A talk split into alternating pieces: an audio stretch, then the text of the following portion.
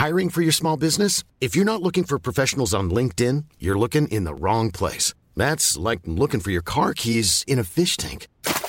LinkedIn helps you hire professionals you can't find anywhere else, even those who aren't actively searching for a new job but might be open to the perfect role. In a given month, over 70% of LinkedIn users don't even visit other leading job sites. So start looking in the right place. With LinkedIn, you can hire professionals like a professional. Post your free job on linkedin.com slash people today.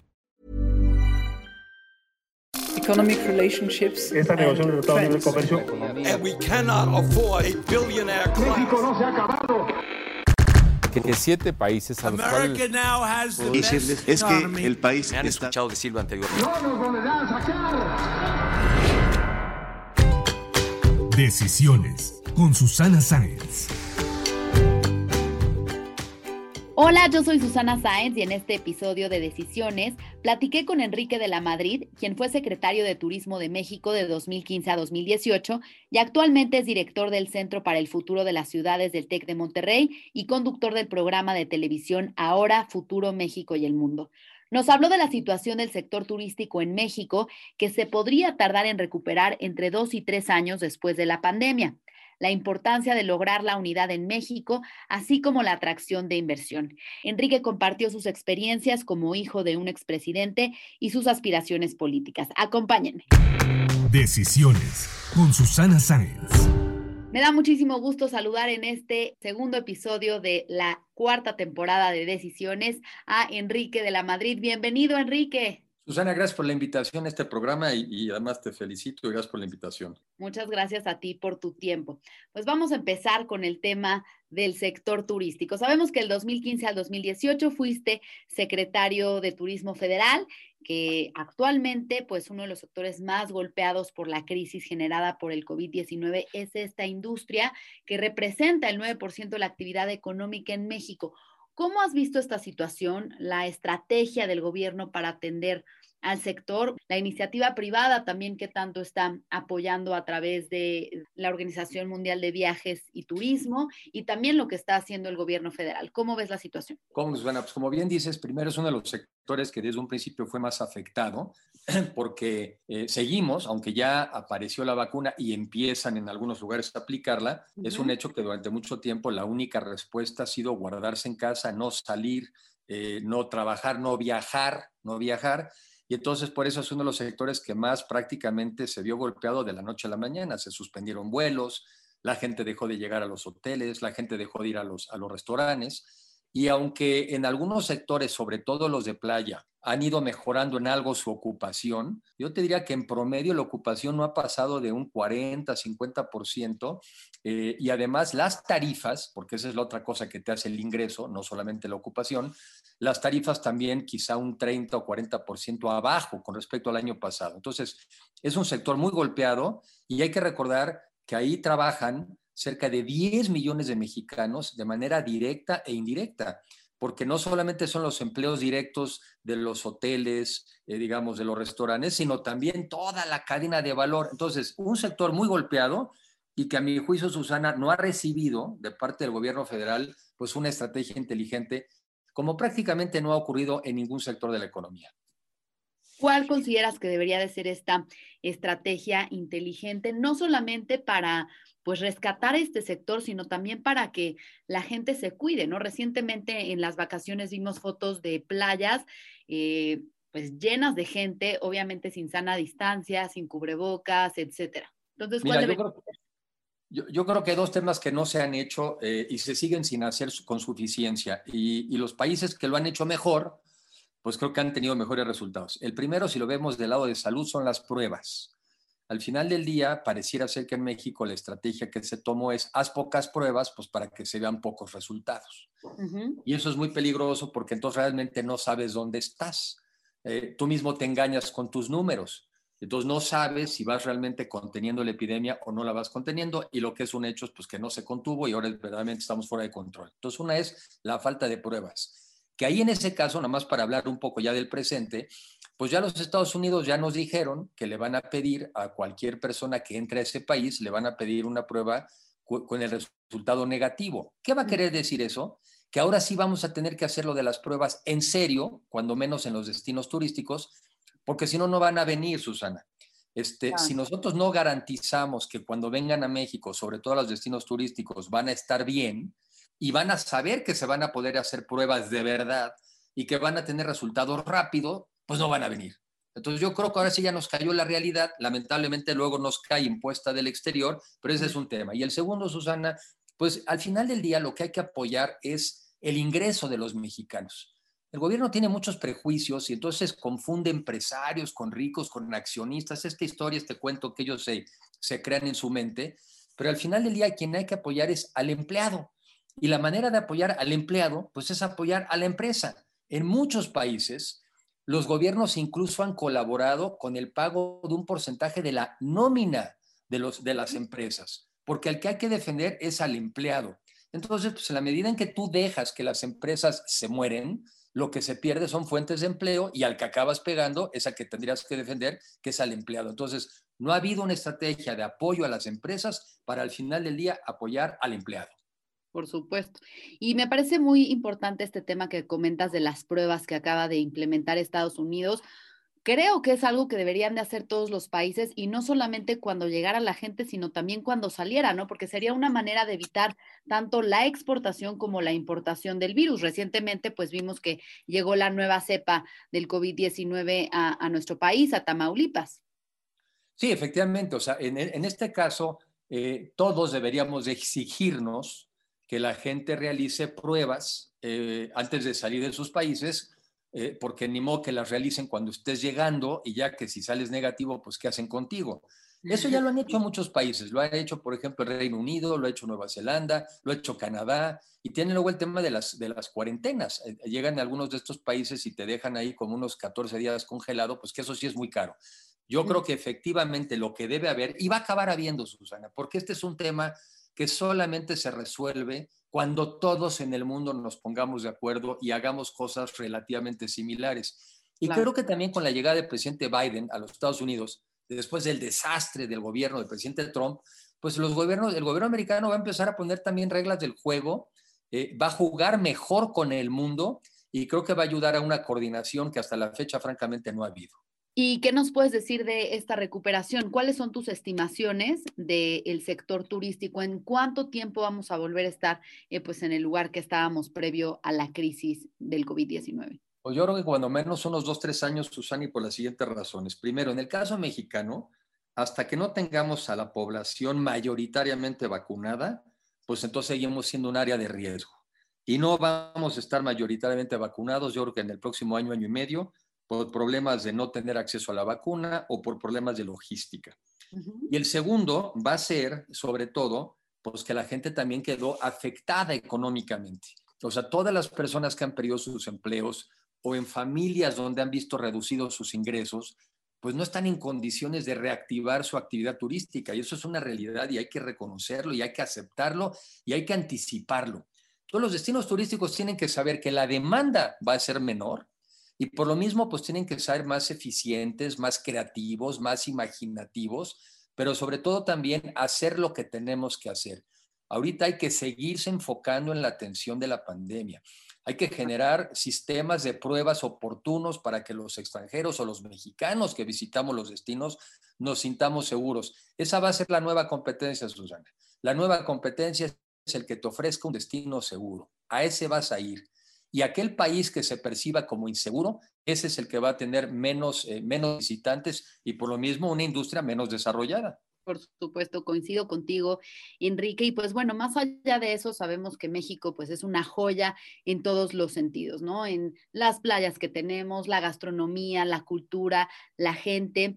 Y dentro de pues todas estas, eh, en este panorama tan diverso que tenemos en nuestro país durante tu gestión como secretario de Turismo, el Gran Premio de México de la Fórmula 1 fue galardonado como el mejor evento del año por la FIA del 2015 al 2018 y cuando llegó la nueva administración, pues hubo esta discusión sobre si el gobierno debía o no apoyar económicamente la organización de estos eventos. Al final se le retiró el presupuesto y quedó eh, apoyado por parte de la iniciativa privada. ¿Qué opinas al respecto? Mira, a mí, a mí más que el tema de que si el gran premio no, que, que para nosotros cuando tuvimos que tomar esas decisiones, nosotros lo que pensábamos que necesitábamos mandar la señal de que así como en México salen malas noticias y porque lamentablemente salen sobre todo sobre los temas de inseguridad, era muy importante mandar la señal de que también éramos capaces de organizar eventos deportivos, turísticos, como este, por ejemplo, del Gran Premio. Y la verdad es que eh, eso, eso ayudó mucho porque a un cierto perfil de turista al que tú quieres atraer,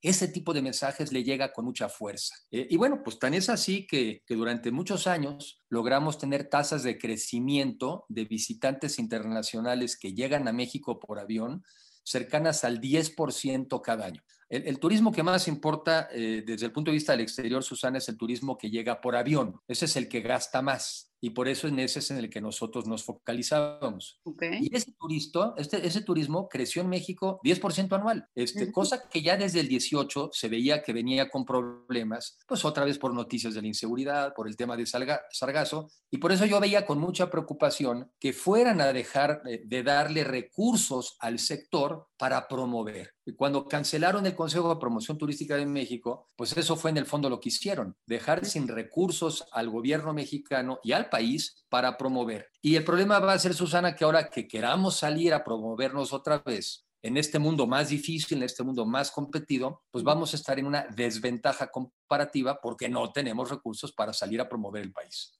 Claro, creo que ha sido un tema eh, pues muy polémico, sobre todo la oposición, pues ha dicho que con la riqueza que tenemos en nuestro país, pues es muy importante seguirla promocionando y como tú dices, más ahora en este mundo tan difícil, en esta situación tan complicada, especialmente económicamente y que pues va a tener que ser de manera pues no sé cómo llamarle, ¿no? Si orgánica, a través de los consulados, como se ha dicho, y, y pues que esto sí genera una preocupación. Y, y, siguiendo en ese sentido, pues, ¿cómo ves estas fuerzas políticas que se han unido en esta alianza de todos los partidos para el 2021? ¿Consideras que realmente hay una oposición frente al partido en el poder, frente a Morena? Mira, Suena, es, es, es, una, es una acción eh, absolutamente necesaria uh -huh. y te voy a decir por qué. Yo creo que un, número de mexicanos muy importante, no sé si la mitad, puede que menos, pero un número de mexicanos muy importante ve en el gobierno actual, en la administración actual, ve como una opción para salir adelante de sus problemas. Y bueno, por respetable. Pero vemos otra mitad, por lo menos, que no solamente vemos que no se están resolviendo los problemas eh, que argumentaron iban a atender, sino que todos los días se acumulan más. Todos los días se acumulan malos resultados, todos los días estamos más lejos de ser un país más honesto, más seguro, más igual, todos los días nos alejamos. Y entonces, ¿qué es necesario? Pues que esta otra mitad de mexicanos que está desorganizada y desarticulada se organice alrededor de un movimiento, ¿para qué? Para tratar de obtener la mayoría en el Congreso. ¿Para qué? Para forzar un diálogo con la otra mitad. Uh -huh. Yo no creo que se trate de continuar con una visión de polarización entre los mexicanos. Eso no nos puede llevar más que al desastre como país. Cuando los mexicanos nos hemos peleado entre nosotros, acaba en guerras civiles, millones de muertos, se pierde la mitad del territorio. A uh -huh. los que les gusta la historia y que siempre nos la andan recordando, pues que se acuerden que cuando nos peleamos, los mexicanos todos perdemos. Entonces, lo que se requiere es otra alternativa, una alternativa que sí, que está formada por por los opuestos. Pero como leía yo el otro día en un libro, Susana decía, pues de nada sirven las coaliciones de los similares, no alcanza. Las coaliciones que importan son aquellas que incluso este, tienen a los opuestos como miembros, pero te concentras en lo que es común. ¿Qué debe ser en nosotros común? La defensa de la democracia, eh, la generación de contrapesos y el deseo de forzar el diálogo entre los mexicanos para enfrentar los problemas tan graves que tenemos. Entonces yo creo que es la única vacuna que tenemos contra un deterioro acelerado como el país, del cual no nos podamos recuperar. Entonces, digamos que la identidad de esta alianza precisamente es luchar por la democracia, a pesar de que sean partidos opositores, de que tengamos izquierda, derecha, centro. Sí, porque es como si tú fueras de equipos de fútbol diferentes y dijeras uh -huh. que no puedes argumentar que te puedes juntar para defender el fútbol. Ahorita lo que hay que defender es el fútbol, ahorita lo que hay que defender es la democracia. Y además también hay que reconocer que los partidos de oposición quedaron de tal tamaño, cada uno en lo individual, que por sí mismos no pueden ser una alternativa. Y no pasa nada, así es la vida. Pero en el mundo, yo así lo veo, cada vez son más coaliciones eh, partidos de oposición, pero que van construyendo una agenda común, la que acaba gobernando. Y a mí uno de los ejemplos más claros me viene la experiencia chilena, cuando todavía Pinochet eh, convoca un referéndum y se juntaron las izquierdas y las derechas, pues para decirle hasta aquí a Pinochet. Y esa alianza, ese grupo de partidos de oposición en Chile, fue el que gobernó Chile durante los siguientes 20 años y le permitió salir adelante. Entonces sí, en México tenemos que también reconocer que los tiempos cambiaron y a circunstancias nuevas, nuevas medidas. Y dentro de tus aspiraciones, Enrique, sigue estando llegar a ser presidente de México. I'm Sandra, and I'm just the professional your small business was looking for. But you didn't hire me because you didn't use LinkedIn jobs. LinkedIn has professionals you can't find anywhere else, including those who aren't actively looking for a new job but might be open to the perfect role, like me. In a given month, over 70% of LinkedIn users don't visit other leading job sites. So if you're not looking on LinkedIn, you'll miss out on great candidates like Sandra. Start hiring professionals like a professional. Post your free job on linkedin.com/people today. A ver, yo creo que en esa, cuando estuve más cerca, pues sí, alcé la manita para decir, oye, tengo ese interés. Creo que ahorita en el corto plazo lo que quiero es sobre todo contribuir a que esta alianza prospere, porque estoy convencido de que los mexicanos necesitamos contrapesos, estoy convencido de que los mexicanos tenemos que forzarnos a dialogar. Cada vez yo veo que a un mismo problema le puedes plantear tres diferentes propuestas y soluciones. Lo que no nos lo pueden es imponer. Lo que no se puede en un país de 120 o 130 millones de mexicanos es pensar que nos puede gobernar una sola persona. Eso no nos da. Entonces yo ahorita lo que quiero es contribuir a, al buen avance de esta alianza para que se convierta en una alternativa hacia adelante, Susana. Ok, ¿y cómo quieres contribuir? Pues mira, entre otras cosas, lo que estoy haciendo contigo, dialogando, explicando, dando mis puntos de vista. Desde donde estoy ahora trabajando en el TEC de Monterrey, tengo la fortuna de tener una plataforma donde puedo conversar con estudiantes, con empresarios, con sociedad civil, explicando desde mi punto de vista por el momento que estamos viviendo, el enorme riesgo que tenemos como país de retroceder sin regreso y por otro lado las enormes oportunidades que tenemos sí de ser un mejor país, un país más igualitario, más incluyente. Esto, dialogando, dialogando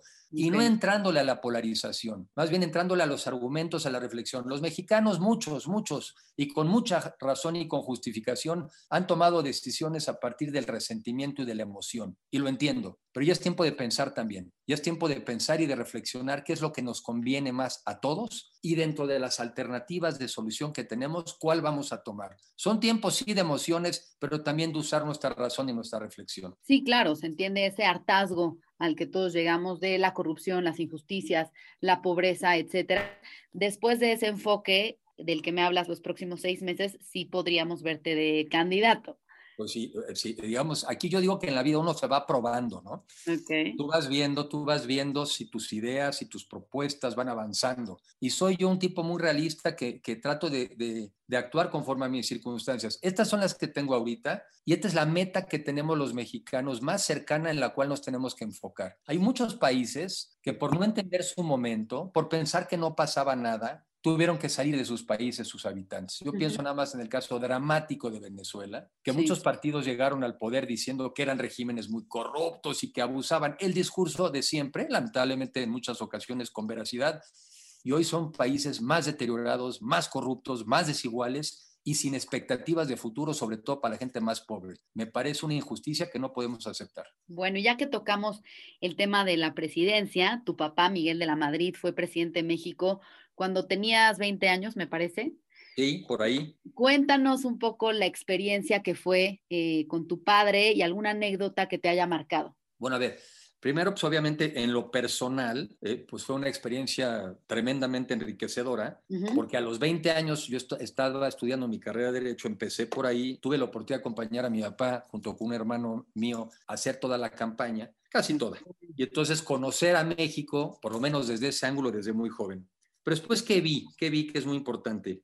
Vi como jefe de Estado a un hombre preparado, porque sí hay que estar preparado, no tiene nada de malo estar preparado, ¿sí? Parece que ahora la ignorancia es algo que hay que, que hay que exaltar. No, no tiene nada de malo estar preparado, no tiene nada de malo si eres un buen médico estar preparado, no tiene nada de malo. Un hombre sensible, porque no basta solamente estar preparado, sino que te importe la gente, que te importe, y no una falsa empatía, no, no que, que parezca que te importe, sino que te importe.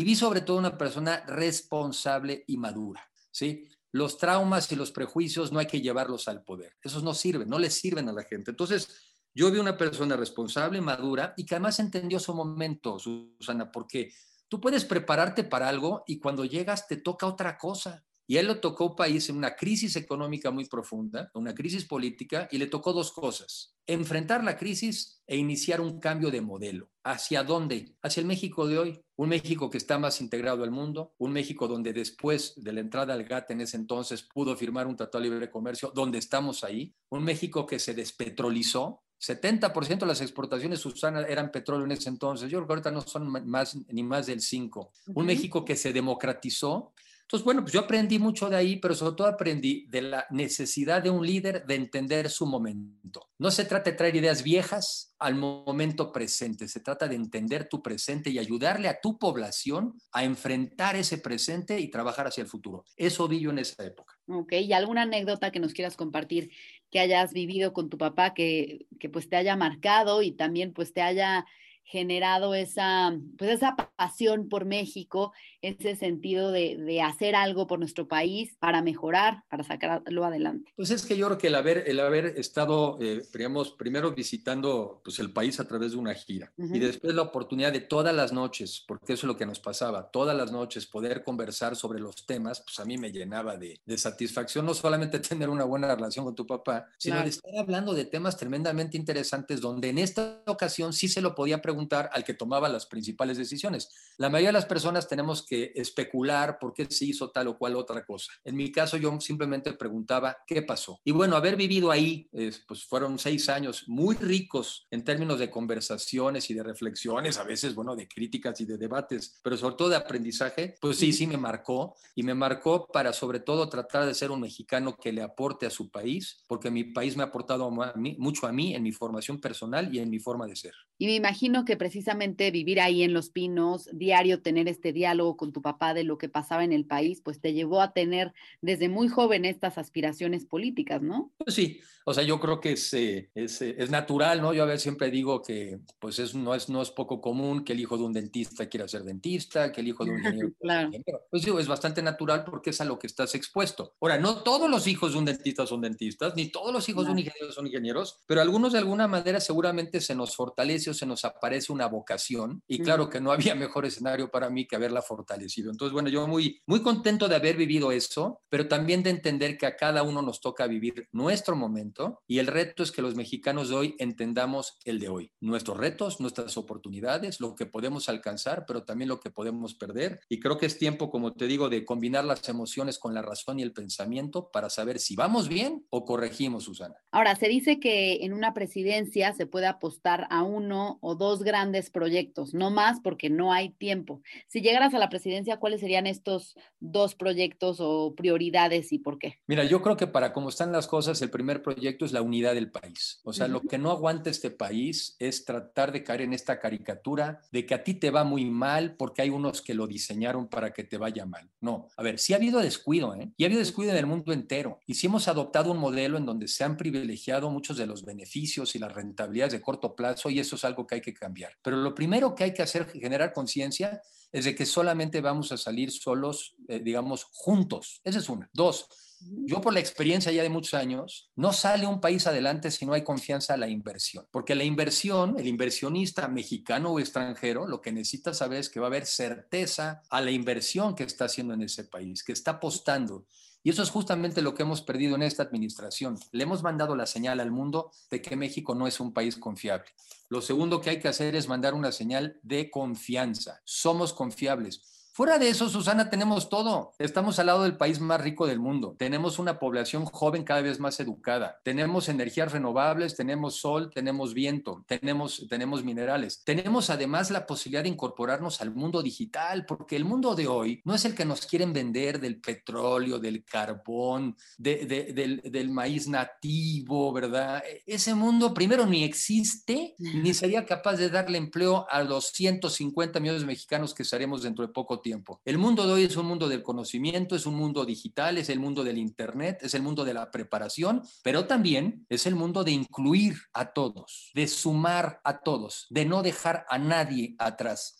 Entonces, sería un proyecto, tiene que ser un proyecto de unidad y de confianza y de certeza para los mexicanos y para el mundo. Oye, Enrique, y mencionabas el tema del TEC de Monterrey, eres el director del Centro para el Futuro de las Ciudades, conductor del programa de televisión Ahora, Futuro México y el Mundo. Precisamente, ¿cómo impulsarías el manejo de ciudades inteligentes para nuestro país y en qué sectores ves mayor potencial en el mundo post-COVID, además de la biotecnología que has mencionado en numerosas ocasiones? Cómo no, Susana, mira, eh, primero yo muy contento de estar en el TEC porque ha sido una gran oportunidad y sobre todo en este centro para el futuro de las ciudades, me ha permitido desde viajar cuando se podía hasta estar estudiando lo, las mejores prácticas de las mejores ciudades del mundo. ¿Y por qué es relevante? Porque el mundo es crecientemente urbano. La gente, la mayoría de la gente vivimos en ciudades, el desarrollo económico se da en las ciudades, la oportunidad para las personas para tener empleos y para tener una vivienda y para, y para ser quien quiere ser se da en las ciudades. Entonces yo lo que hago, lo que nosotros hacemos en el centro es tratar de estar divulgando información sobre qué pasa. Ahora, también hay que reconocer, bueno, ya había cosas que estaban pasando en este mundo digital, en este mundo del Internet, que se están acelerando después del COVID. Y pongo un ejemplo, lo que estamos haciendo tú y yo aquí ahorita, este, tener esta grabación de este programa o hacer teletrabajo. Eso es algo que ya llegó para quedarse. Un porcentaje cada vez más grande de las poblaciones va a poder combinar el trabajo en casa con el trabajo en la oficina. Ah, pues eso ya tiene implicaciones en las necesidades de movilidad. ¿A poco vamos a necesitar tantos coches si te mueves menos? Oye, eso tiene implicaciones en el tipo de viviendas que queremos tener, porque claro. necesitamos viviendas también más grandes, más, con, más, con más espacios,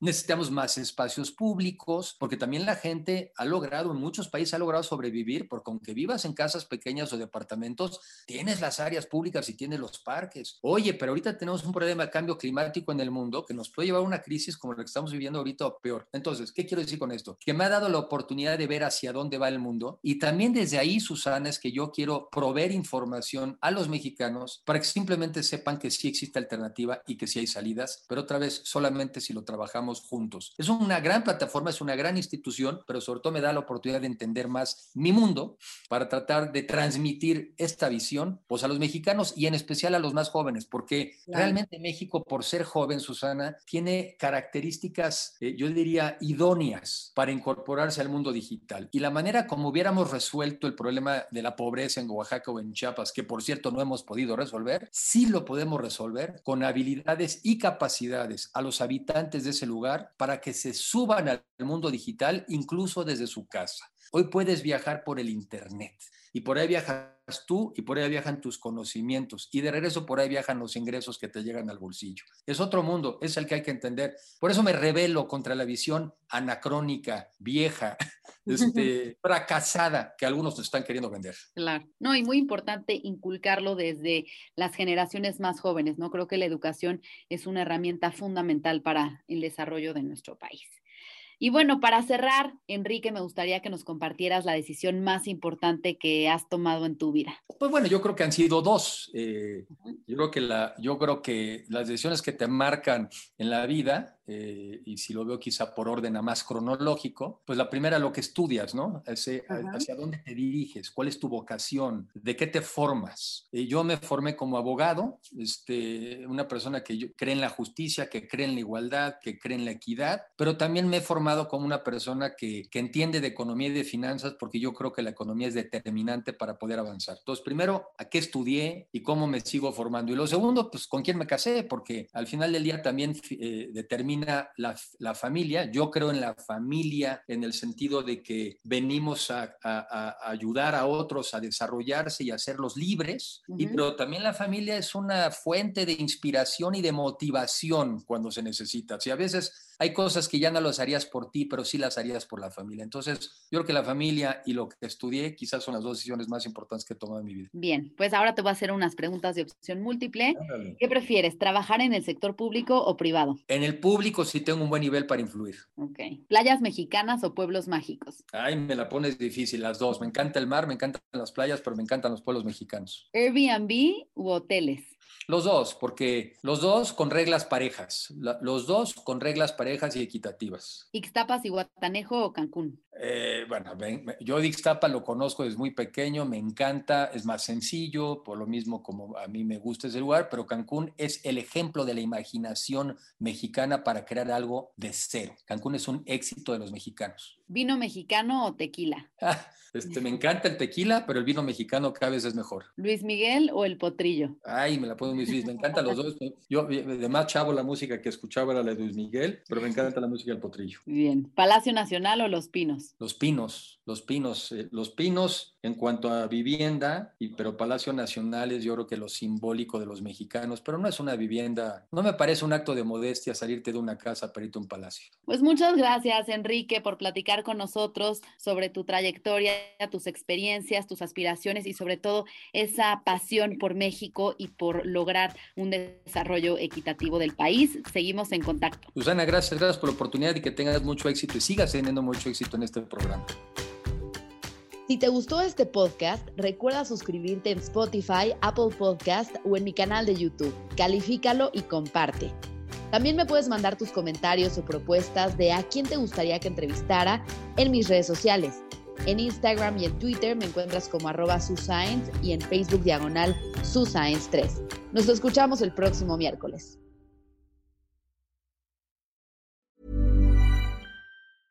Mom deserves the best, and there's no better place to shop for Mother's Day than Whole Foods Market. They're your destination for unbeatable savings, from premium gifts to show-stopping flowers and irresistible desserts. Start by saving 33% with Prime on all body care and candles. Then get a 15-stem bunch of tulips for just $9.99 each with Prime. Round out Mom's menu with festive rosé, irresistible berry chantilly cake, and more special treats. Come celebrate Mother's Day at Whole Foods Market.